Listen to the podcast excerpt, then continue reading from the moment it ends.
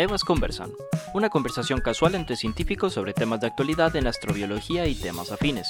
Invita a la Asociación Multidisciplinaria de Estudios en Biología y Astrobiología, Ameba Medellín.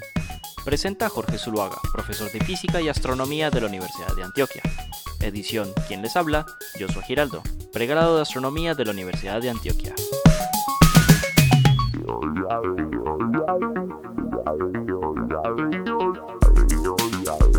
Muy bien, seguimos entonces en, en este Amebas Conversan tan interesante que hemos tenido hoy hablando sobre la búsqueda y el descubrimiento de otras tierras. ¿A quién no le gustaría, muchachos y muchachas, hombre, que descubriéramos un lugar donde pasarnos que no tenga coronavirus, que no tenga Trumps, que no tenga, ¿cierto?, calentamiento global. Entonces lo estamos buscando desesperadamente. Y para eso invitamos a quien yo estoy seguro va a ser, ¿cierto?, eh, una de las abanderadas de esta búsqueda en las, próximos, en las próximas décadas. O sea, porque ahora Juliana García Mejía, que es astrofísica de la Universidad de Harvard, está muy joven, pero en unos años va a ser, yo estoy absolutamente segura, senior researcher en grandes proyectos de eso. Así que estamos cogiendo a Juliana, yo creo, en el momento que es, en el momento en el que tiene tiempo para atender a los pobres.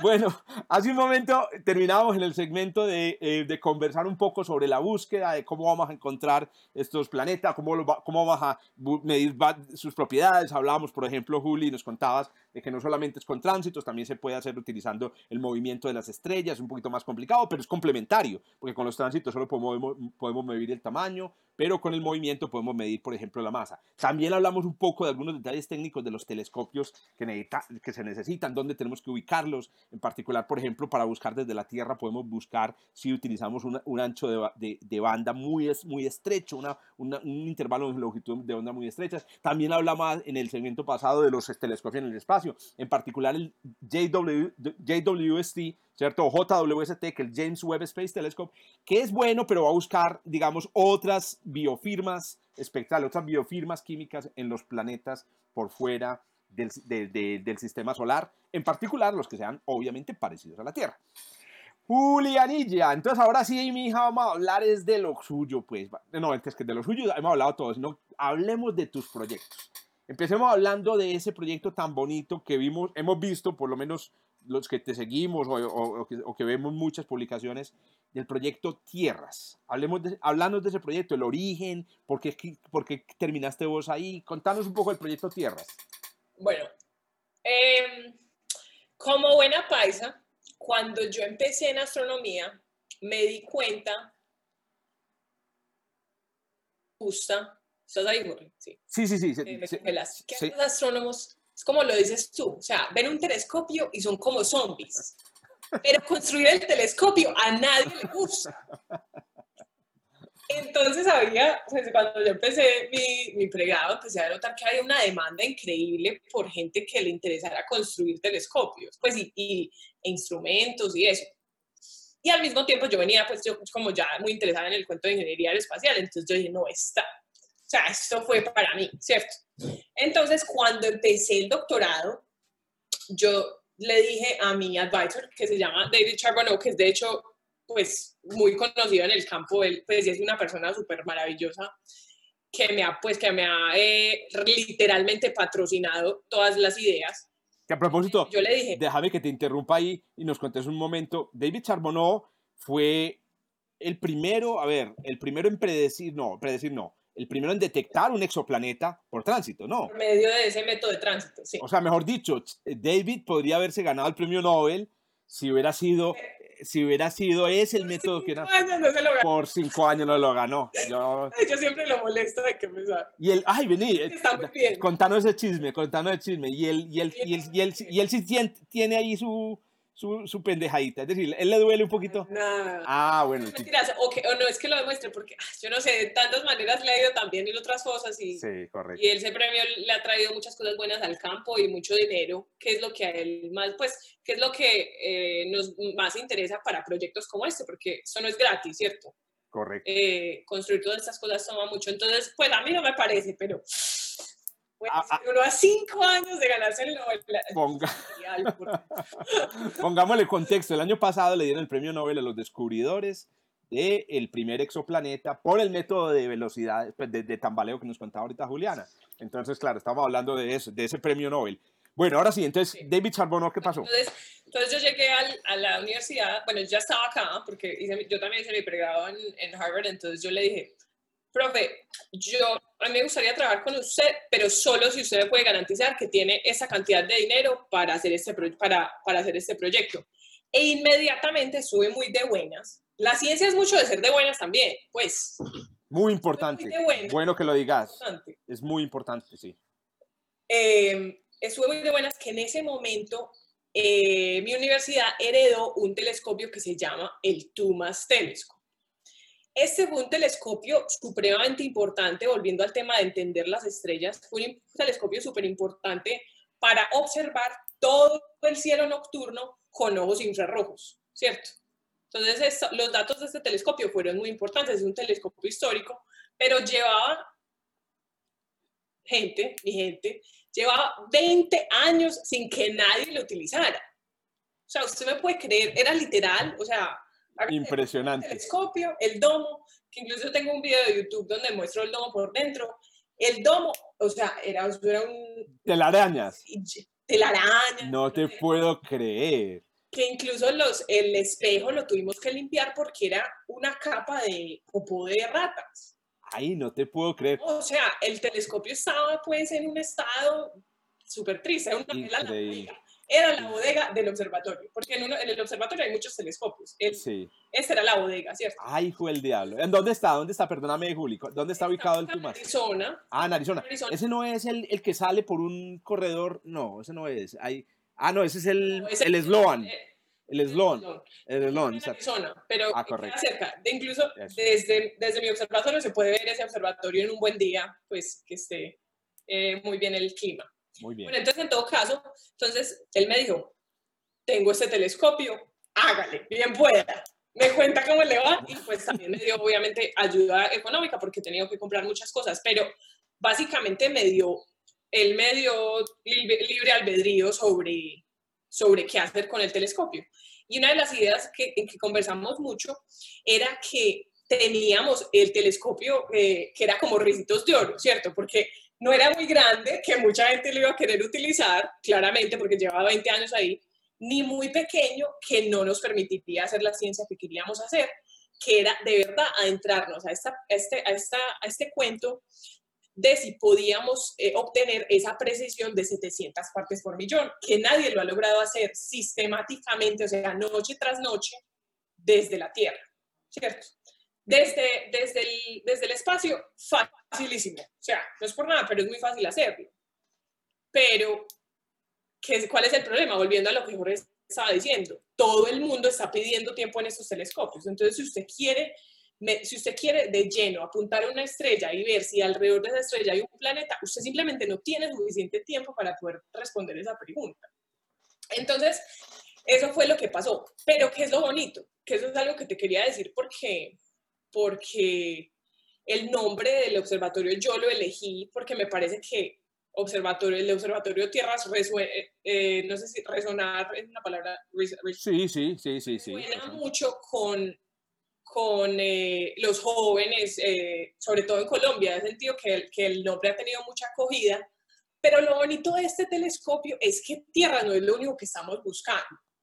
Porque cuando tú llegas a ese tipo de precisiones, puedes empezar a, a estudiar un montón de fenomenología planetaria, que no hemos podido observar hasta el momento. Les doy algunos ejemplos. La detección de lunas, la detección de anillos como, como Saturno, eh, la detección de, eh, eh, ¿cómo dice oblateness en español? El achatamiento. Del achatamiento del planeta, porque como nosotros, como muchos de ustedes saben, nuestro planeta no es perfectamente redondo. Entonces, podemos empezar con ese tipo de precisiones y el 100% del tiempo, o sea, esa capacidad de observar noche tras noche, vamos a poder empezar a tratar de detectar esa, esa fenomenología planetaria.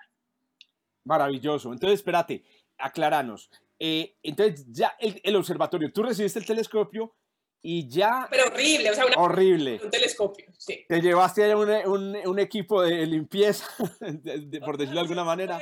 O sea, tengo un equipo maravilloso, o sea, no soy yo solamente para nada. Claro. Son, Son, eh, son dos ingenieros mecánicos, tenemos un ingeniero eléctrico que está solamente eh, enfocado en este chip CCD, tenemos el, todo el personal en la montaña que son maravillosos, María y José, literal se llaman María y José, que limpian todo el, que limpian todo el edificio.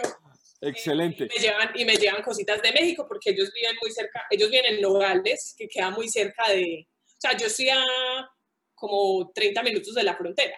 Correcto. Pero entonces, eh, una vez vos recibiste el telescopio, gedeaste este equipo, entonces ya se creó el observatorio. O sea, ya en este momento, ah, ese, ese se llama el, el Observatorio Tierras. Sí, bueno, entonces en ese momento ya este empezamos a desarrollar la idea científica. Y de nuevo, esta idea científica es cómo vamos a lograr obtener esa precisión de 700 partes por millón. Entonces, ¿qué, qué fue lo que nos, ¿cuáles son los ingredientes principales? Primero que todo, necesitábamos eh, cambiar el telescopio, la óptica del telescopio, para poder observar de, de, un pantallazo, poder observar una, una parte del, del, cielo más grande. Entonces, ¿qué me refiero con eso? Como les estaba contando ahorita en ese, en ese rapid fire que me hiciste, eh, el telescopio, por naturaleza, por la manera en que fue construido, solamente puede ver un pedacito del cielo muy pequeña. Para aquellos que, que estén familiarizados con la idea de minutos de arco, es de 12 minutos de arco por 12 minutos de arco. Y lo queríamos volver de, lo queríamos casi que triplicar. Triplicar. Triplicar. Por, triplicar. lo queríamos triplicar, ¿cierto? Entonces, para eso tuvimos que construir una, un sistema óptico que va debajo del, del, espejo primario, ¿cierto? Entonces, eso ya está, en ese momento ya lo estamos ensamblando. El proceso, cada uno de los lentes en, ese, en esa cámara tiene que ser diseñado muy específicamente con materiales muy específicos, porque uno quiere que la luz haga cosas muy particulares a medida que pasa por medio de esos lentes. Entonces, eso tuvo mucho trabajo. O sea, yo llevo tres años de doctorado y estamos pues, en ese momento en el proceso de construcción, entonces el proceso de diseño tomó mucho tiempo. Eh, y lo otro es el filtro, ¿cierto? Entonces es un filtro que es súper angosto y que nos permite básicamente, em, básicamente ignorar el hecho de que en la atmósfera hay agua, porque por lo general el agua es muy mala para las observaciones. Les doy un ejemplo. Cuando ustedes están por la noche mirando en cielo nocturno, no hay ninguna estrella que se vea que no se mueva. O sea, todas las estrellas están, están haciendo así, ¿cierto? Están como que se mueve un poquito la luz. Y Titilando titilando. Eso. Twinkle, twinkle es titila, titila. Eso, titila, titila. Sí, todo eso, todo eso es terrible para la astronomía. Lo que estamos haciendo es que diseñamos un filtro donde solamente nos pasa cierta luz que no es muy sensible a ese eh, titilar de las, de, la, de las estrellas. Em, esas son las partes principales y bueno, también ya el observatorio lo queremos volver 100% robótico. Entonces eso significa que también estamos en medio de un proceso de desarrollo de software eh, muy intenso porque todo tiene que poder manejarse por sí mismo. Y eso, y eso, es, eso, eso ya se ha hecho. O sea, eso es ciencia conocida. Exacto, entonces ya eso se ha hecho. No se ha, no se ha hecho nunca en un telescopio tan grande, sino que se ha hecho en, en una serie de telescopios pequeños, digamos, MERTH, que es el, uno de los telescopios que, que ha descubierto más eh, como candidatos interesantes para tratar de buscar oxígeno, como les contaba ahorita, que queda incluso en la misma montaña y es también de mi, de mi profesor. Y también está otro, está otro que es TRAPPIST, que pues... Lo conoce. Pues, Allá hacen cerveza y descubren planetas. que, que, tiene unas unos descubrimientos increíbles, entre ellos TRAPPIST 1, que es el planeta que tiene eh, creo, sí, son, es la estrella enana roja, que por cierto muy pequeña, que tiene eh, siete planetas confirmados. Y son siete planetas de, de tamaños como los que hemos hablado. Como los que estamos buscando. Es decir, tamaños, tamaños terrestres, entre comillas. Exacto. Bueno, eh, pero yo te insisto en la pregunta, ¿en qué momento ya hablamos de... Se, se abre el Observatorio Tierras. Todavía no se ha abierto. Pero usted me está preguntando... Ah, bueno, listo, listo. Se abre el Observatorio Tierras. Bueno. sí, exacto. Entonces, en el momento... ¿Dónde estamos en este momento? Parados por el COVID. Ay, maldita sea. El laboratorio está cerrado. Sí, entonces, honestamente, en este momento yo debería estar viviendo en Arizona, eh, ensamblando todo el sistema y probando que todo funcione. Pero obviamente no estoy en ese momento allá Eso nos, nos retrasó aproximadamente cuatro meses, lo cual significa que, vamos a estar, o sea, en cuanto ahora en el laboratorio, que creo que lo van a abrir ahorita a mediados de junio, en cuanto empecemos vamos a necesitar cuatro meses de trabajo para poder estar ya observando, ¿cierto? Que ya esos serán los últimos dos años de mi doctorado muy intensos. muy valiente tú, muy valiente tú. Yo, pues, obviamente hice doctorado, tengo muchos amigos con doctorado y he tenido ya, ya voy para cuatro estudiantes de doctorado. El punto es, muy valiente tú, meterte en un proyecto como estos, porque normalmente cuando uno se va a meter en un proyecto de doctorado, yo como profesor, tengo que mirar que el proyecto vaya a terminar. Que vaya cambio, a tiempo, sí. Sí, a tiempo y con un resultado científico. Tú eres muy valiente, Juli, y, aquí te expreso toda mi admiración, no solo por eso, sino por todo, pero te expreso específicamente mi admiración en ese sentido. Es decir, eh, a meterte en un proyecto, digamos, con un resultado real relativamente incierto. ¿Cómo te sientes ahí? ¿Cómo te sientes ahí? ¿Estás segura? ¿Ya después de tres años crees que se va a salir?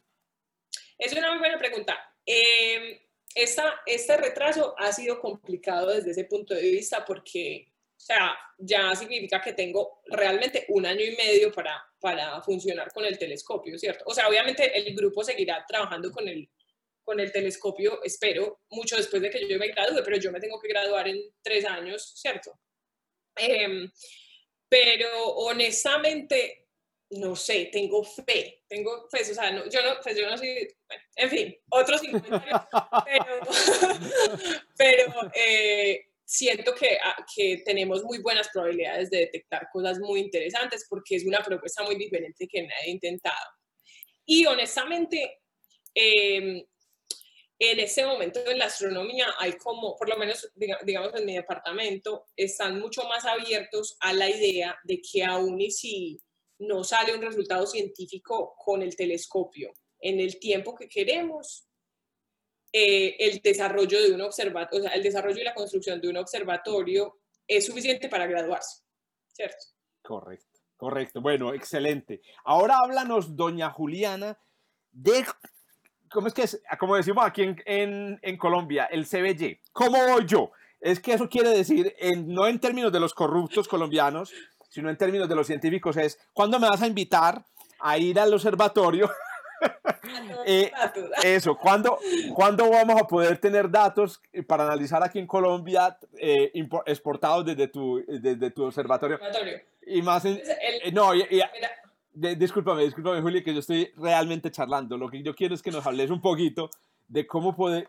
tú, tú tuviste una iniciativa muy bonita para involucrar a niños, a jóvenes colombianas en toda esta yo quiero que nos hables de esa, eh, y esa sería como la, la primera parte de, de, realmente ya más seriamente mi pregunta, ¿cómo, cómo, involucrar, cómo involucrar a la gente en Colombia eso. Háblanos de esa iniciativa.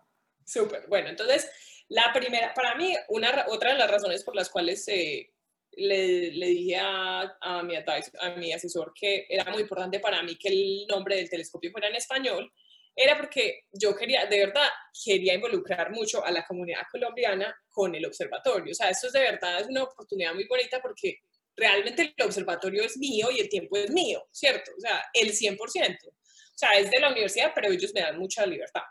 Entonces, la primera, el primer paso, como en ese proceso de involucrar a los, a los estudiantes, sobre todo estudiantes más jóvenes, es el desarrollo del logo del observatorio.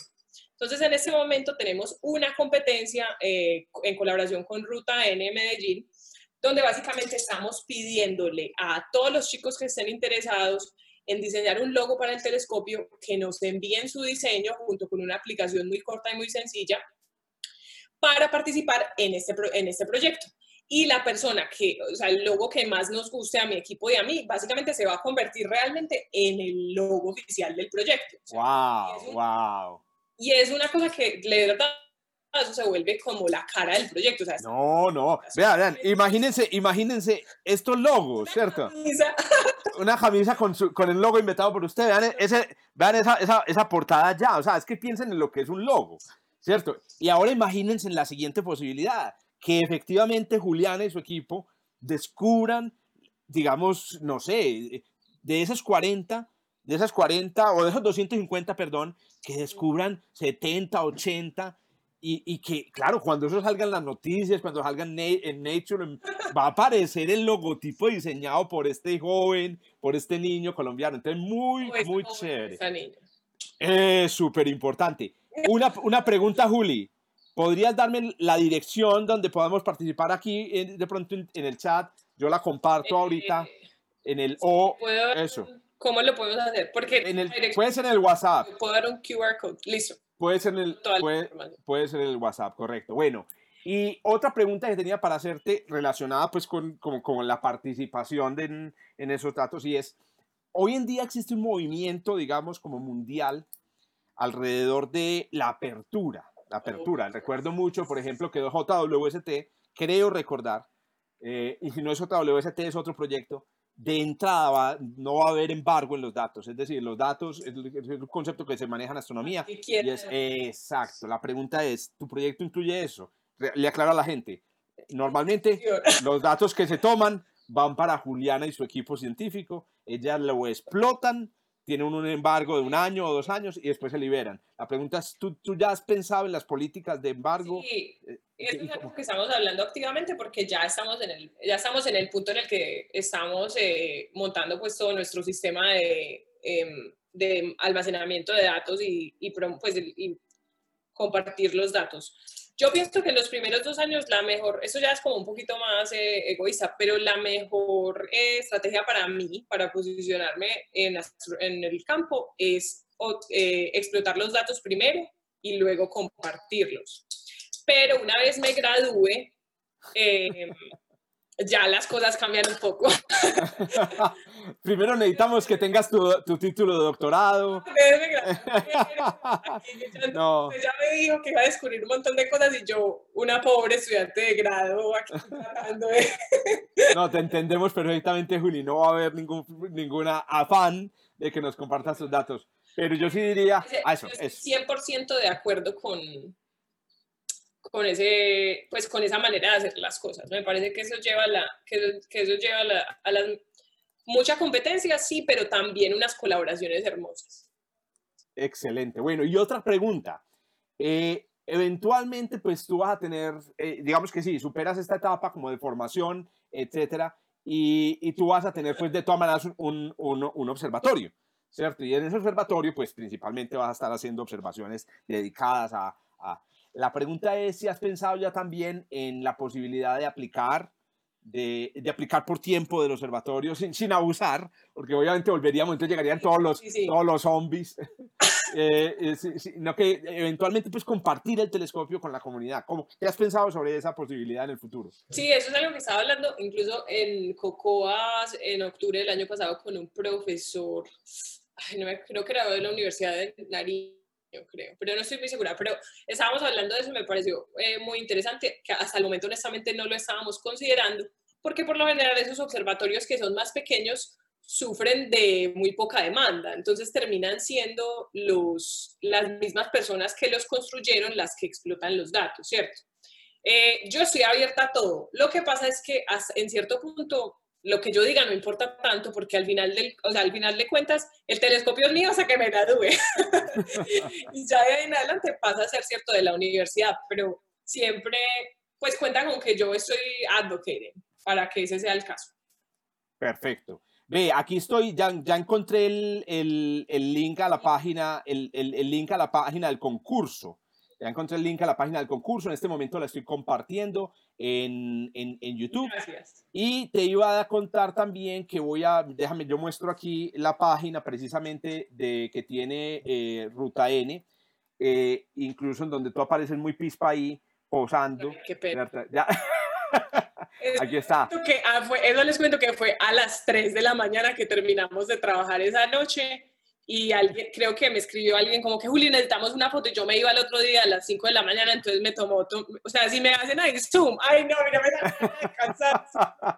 no, dije así, eso, así, así es que creo que era, ¿quién era el que decía? Creo que era JJ Thompson, Thompson descubridor del electrón, que eh, decía, y si, y si, los que saben de historia eh, me, me, pillan y él no era, era el que decía que eh, la genialidad es uno, perdón, el, digamos, el éxito, el éxito en ciencia es 1% inspiración y 99% transpiración.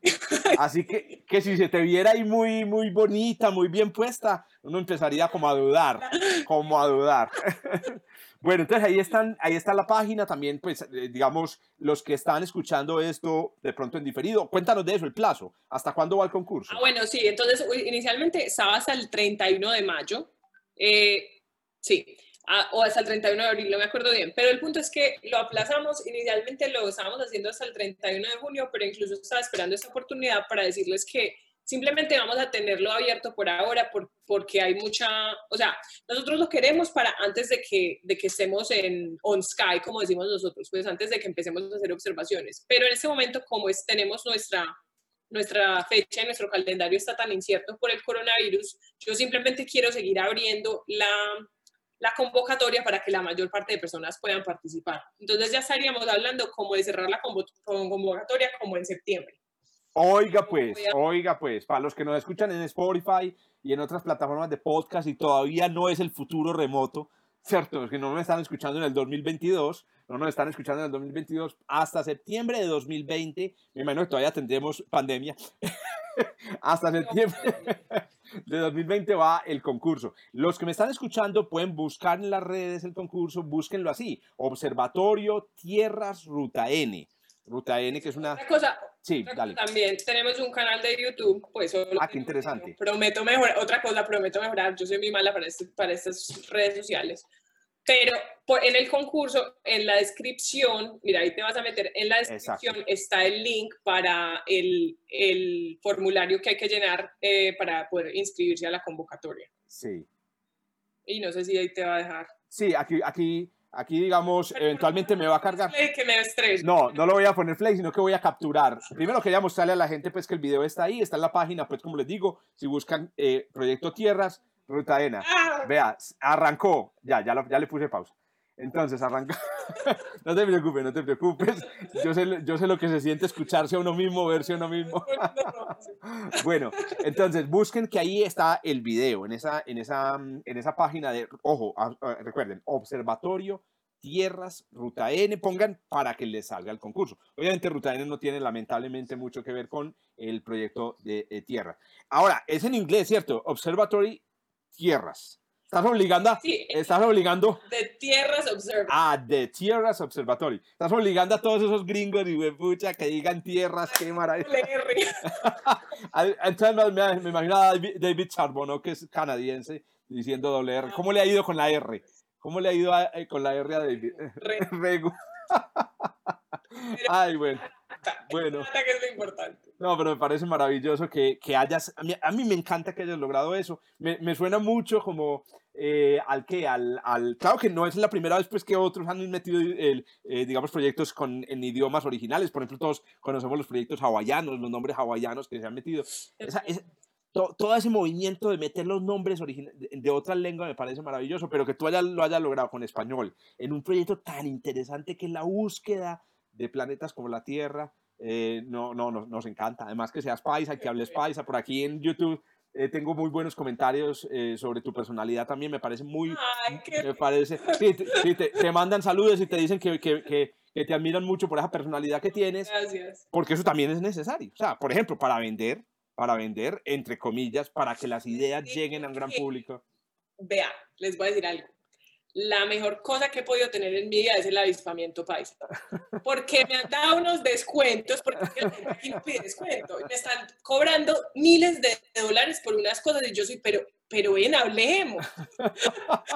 Y entonces me he vuelto muy amiga de, los, de la gente a las que les compramos eh, productos porque yo soy entradora, entonces yo les hablo, pero ven, el descuento, tarará, eso es todo, descuento, un chicle, descuento, todo descuento. Ah, o sea, has aprovechado esa habilidad paisa. Pues, que, Claro, el avispamiento paisa está en, en, en, en, en, en claro, digamos, desuso hoy en día. Yo aplico como voy yo en todo. Eh, sí, pero como voy yo bueno. Porque hoy en día, pues, digamos, a los, a los paisas nos, nos, nos dan mucha, sí, nos, nos dan mucha madera por esa, por esa actitud. Yo lo que digo es lo siguiente dejemos de lo paisa. Yo te lo digo a ti, Juliana, y a todos los que me escuchan que son paisas, y a los que no son paisas, escúchenme.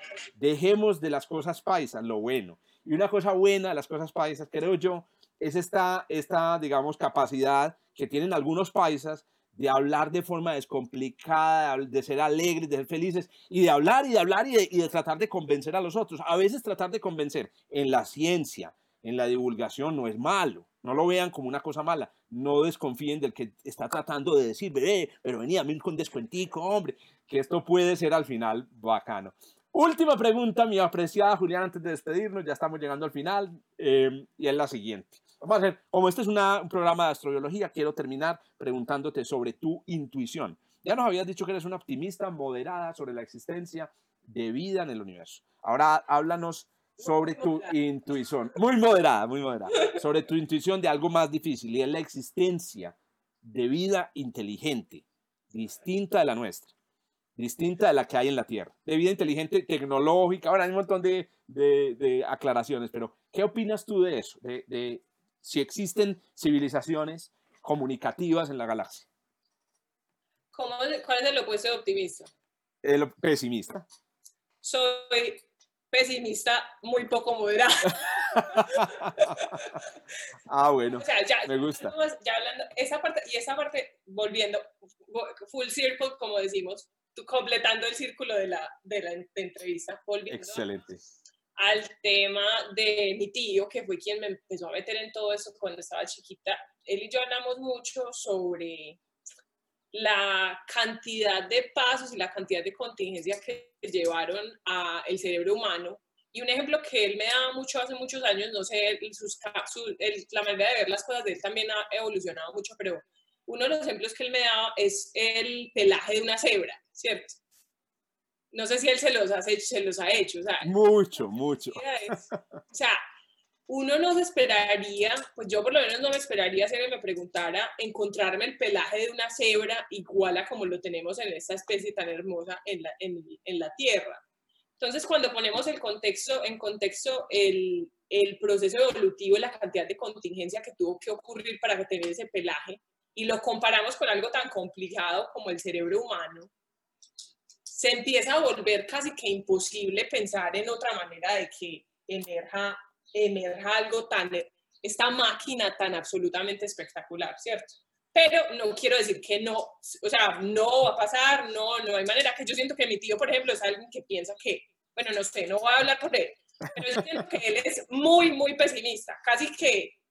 Pesimista radical, radical, radical sí. sí. Yo entonces por eso digo, yo soy pesimista poco moderada con esa pregunta. Correcto. Correcto. Sí, y ahí, ahí aprovecho para invitarlos a escuchar el programa muy interesante que tuvimos con Sergio Mejía, el tío de, eh, eh, el tío de, el tío de Juliana, que también eh, ha logrado a, muchos de nosotros también, digamos, aquí tramarnos. No solo te tramó a ti, también nos tramó, nos a nosotros. No, Sergio es un personaje único. También es una personalidad un poquito parecida a la tuya, muy alegre, muy, muy, muy extrovertido, muy especial. Es muy especial. Entonces, para que miren ese, ese programa con, con Sergio. ¿Tú qué opinas, Jorge? Ay, gracias por la pregunta. También los invito a que miren un programa que tuve con el otro coordinador de Ameba eh, sobre la pregunta eh, de Fermi. Yo realmente soy em, eh, un optimista moderado en el tema de la, la existencia de civilizaciones tecnológicas.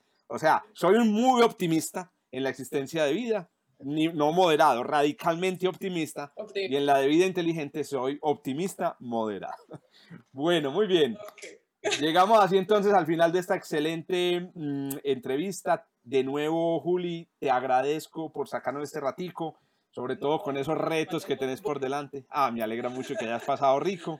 Yo sé que eres una oyente de eh, Amebas Conversan por favor, riega la bola también. Y ustedes también, si están escuchando este programa, rieguen la bola. Estas conversaciones son conversaciones distintas, conversaciones, digamos, agradables. Me refiero yo, miren, que hemos tratado como de sacar las diapositivas, los tecnicismos, para hacerlo más, una cosa más cercana, que yo creo que es algo que necesitamos en la ciencia.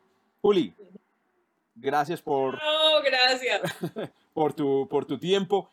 Yo solamente quiero despedirme eh, recordándoles entonces que eh, Amebas Conversan continúa, tenemos eh, actividades, digamos, una Amebas Conversa cada lunes, eh, ustedes lo pueden seguir en el, en el canal en vivo, eh, perdón, en el canal de YouTube de Ameba. También les cuento que los capítulos que vemos en, de Amebas Conversan en vivo, los que están siguiendo esto en YouTube, los subimos después como podcast, los pueden escuchar en las plataformas de streaming como Anchor y Spotify. ¿Cierto? Los que tienen, y los pueden escuchar mientras, no sé, manejan, cocinan, ¿cierto? Entonces busquen por favor ahí las, las, las conversaciones. Y bueno, los invito para la próxima. El próximo Amebas Conversan va a ser súper interesante. Te invito a ti, Juli, para que te conectes, porque es con uno, uno de los Amebas, uno de los Amebas originales, que es el profesor Mauricio Corredor. Vamos a estar hablando, el título, digamos así, es un poquito interesante, llama Somos naves espaciales. Y esta es una cava muy, muy interesante. Todos los organismos, todos los humanos, somos naves espaciales, pero naves espaciales de unos pasajeros invisibles. Y bueno, no voy a hablar más para no eh, spoilear, a Mauricio. No se pierdan, no se pierdan esa, ese, ese Amebas Conversa. Muy bien. Eh, bueno, hasta luego entonces. Chao, chao. Esto fue Amebas Conversan, una invitación de Ameba Medellín, presentado por Jorge Zuluaga, editado por Josué Giraldo.